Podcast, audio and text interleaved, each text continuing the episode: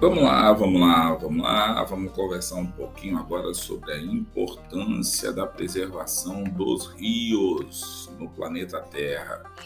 Então vamos lá, olha só, galera. Por que falar sobre a importância da preservação dos rios? Para quem não sabe, eu sou o professor Carlos Américo de Geografia e vou fazer com vocês agora um Geo Podcast tudo em take one, tudo de uma vez só, sem corte, sem edição, porque é assim que eu faço os podcasts. Espero que vocês estejam gostando.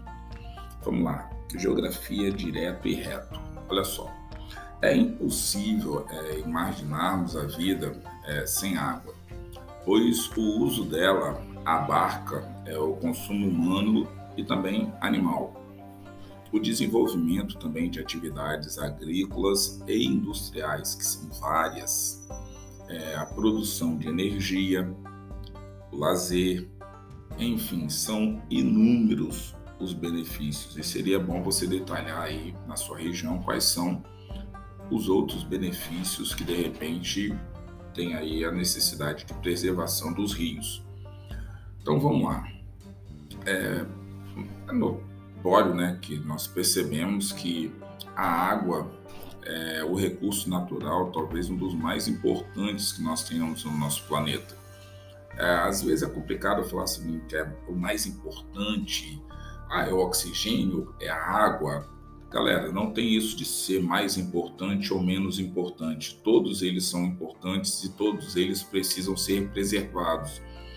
É, eu não vou dizer que está errado falar esse tipo de questão, mas assim é, é, complicado porque se eu falo que a água é o mais importante, na cabeça de alguém pode falar o seguinte: ah, se a água é importante, vou preservar a água e não vou preservar os outros recursos. E não é necessariamente assim que funciona, principalmente a questão ambiental. É, quanto mais recursos nós preservarmos, melhor que todos os recursos sejam extremamente importantes para o planeta e sejam preservados. Então, como eu sempre falo, é fundamental a preservação dos recursos. A água, o ar, o solo, todos eles precisam ser preservados, porque uma hora ou outra nós, seres humanos e o planeta vai precisar. Então, olha só, de toda a água é, disponível para o consumo no planeta, apenas 0,4% está facilmente acessível em rios e lagos, sem contar é, a água em forma gasosa que se encontra na atmosfera, nas nuvens tal, e que gera precipitações. Mas quando nós falamos é, de fácil acesso a rios e lagos, nós não estamos falando se esses rios e esses lagos estão despoluídos. Porque não adianta nada ter um rio do lado de casa e está poluído, ter uma lagoa perto de casa e está imprópria para você consumir a água. Então ainda tem essa, essa questão. Mas nós sabemos aí que do 100%, 0,4% está dentro do processo. Você vai ter aí algo em torno de 69,5% nas geleiras. Então, eu geralmente aí que gosto de sair arredondando, né? 70% nas geleiras, 30% no subsolo, que aí vai fazendo parte dos rios, lagos e lagoas tal. Mas olha só, no subsolo nós temos aproximadamente 30,1%. E nos rios, lagos, pântanos e até mesmo na atmosfera nós temos 0,4%. Então a necessidade de preservar é muito grande. Nós não temos água assim para você ligar a torneira e viajar para o outro lado do planeta Terra e deixar a água rolando solta ali.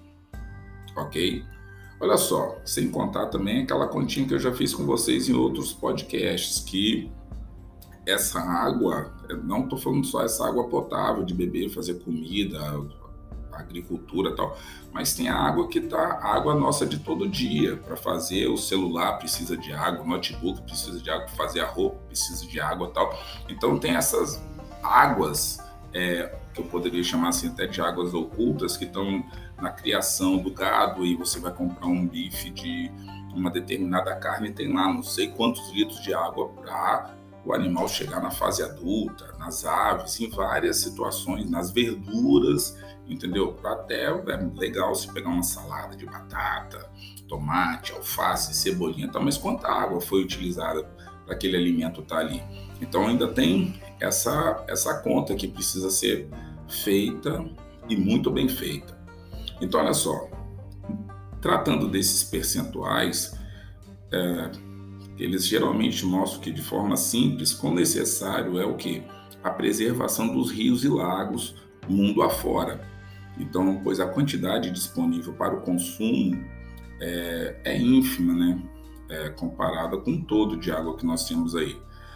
Mesmo que cada vez mais os rios é, sofram com a questão da degradação antrópica, nós precisamos o tempo inteiro estar alertando as pessoas para evitarem esse tipo de situação. É, porque, claro, isso daí vai causar danos à vida dos seres humanos. Então, as atividades humanas, elas não, sustentáveis, no claro, é claro, essas atividades elas causam um impacto bastante negativo na natureza e os rios acabam absorvendo de uma forma muito grande essa situação negativa. Você é, observa quando você for na praia ou quando você for num rio, num lago, a quantidade, às vezes, de lixo que as pessoas deixam no entorno, que as pessoas jogam diretamente nos cursos d'água, entendeu? Então, assim, geralmente, quando esses cursos d'água estão próximos de áreas urbanas, então tudo isso daí é, acaba causando pontos negativos do ponto de vista da importância de preservar os rios, né? Então é necessário ficar sempre antenado nisso daí. Então olha só, como que nós podemos identificar? Lançamento de esgoto do, doméstico direto nos cursos d'água. Dá problema. Resíduos industriais sem o devido tratamento lançado em rios. Problema. Desmatamento das matas ciliares que protegem os rios. Problemas não preservação da quantidade de mata ciliar adequada, problema, geração de energia com base em combustíveis fósseis, problema, vai para a atmosfera, a atmosfera vai precipitar algo, uma coisa e vai vir para cá e vai causar problema. Então, pode situações como chuva ácida. Então, nós temos que começar a pensar nisso daí, né? São só alguns é, problemas que os rios recebem da sociedade humana. Então, se você for lá pesquisar é, em documentos oficiais da Organização das Nações Unidas, você vai ver que tem bastante material falando sobre questões ambientais. É legal você dar uma estudada, pelo menos nos principais documentos, né? Por exemplo, em 1980, é, a Organização das Nações Unidas, a ONU, lançou o conceito de desenvolvimento sustentável, quer dizer, de, 90, de 80 para 2022, essa definição de desenvolvimento sustentável foi sendo o quê? Melhorada, ajustada para as realidades que nós estamos vivendo agora, nesse mundo globalizado, nesse mundo urbano, nesse novo é, rural com outras dinâmicas, né, dessa mudança constante do urbano. Então, tudo isso é, causa é, problemas que acabam afetando a questão das bacias hidrográficas espalhadas pelo planeta Terra. Então, olha só, e esse conceito de desenvolvimento sustentável veio para tentar impedir que ações como as várias que eu já falei aqui nos meus podcasts que afetam o nosso planeta ou afetam os cursos d'água causem é, danos é, permanentes, irreversíveis à natureza.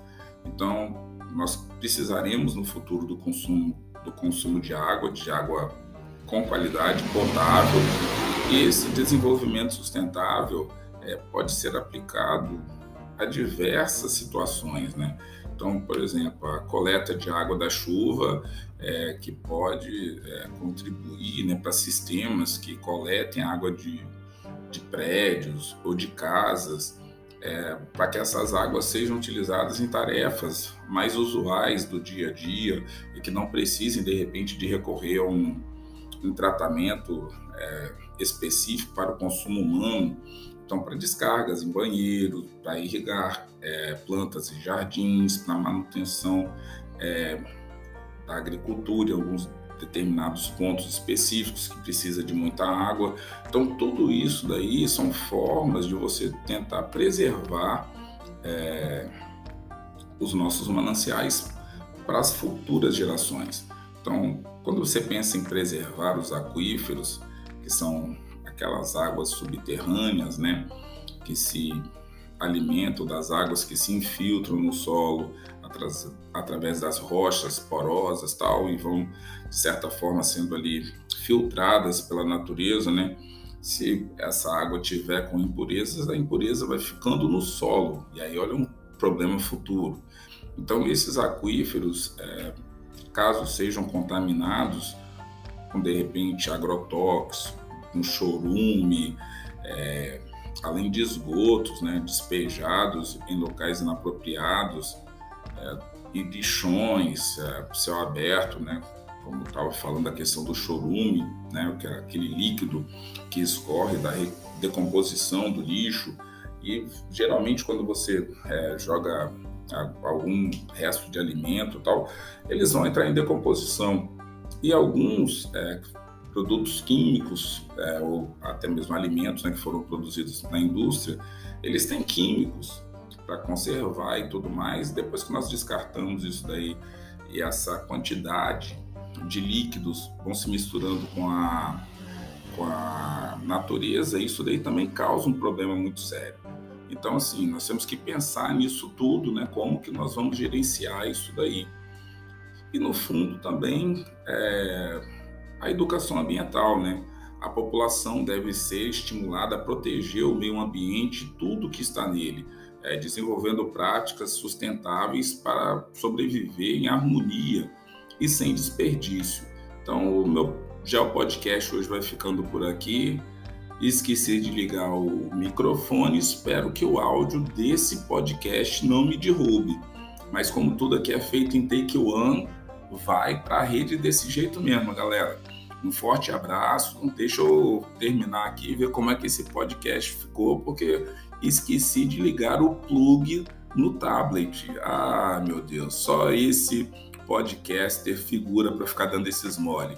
Galera, um forte abraço e espero que o áudio desse podcast fique legal. Abração, galera.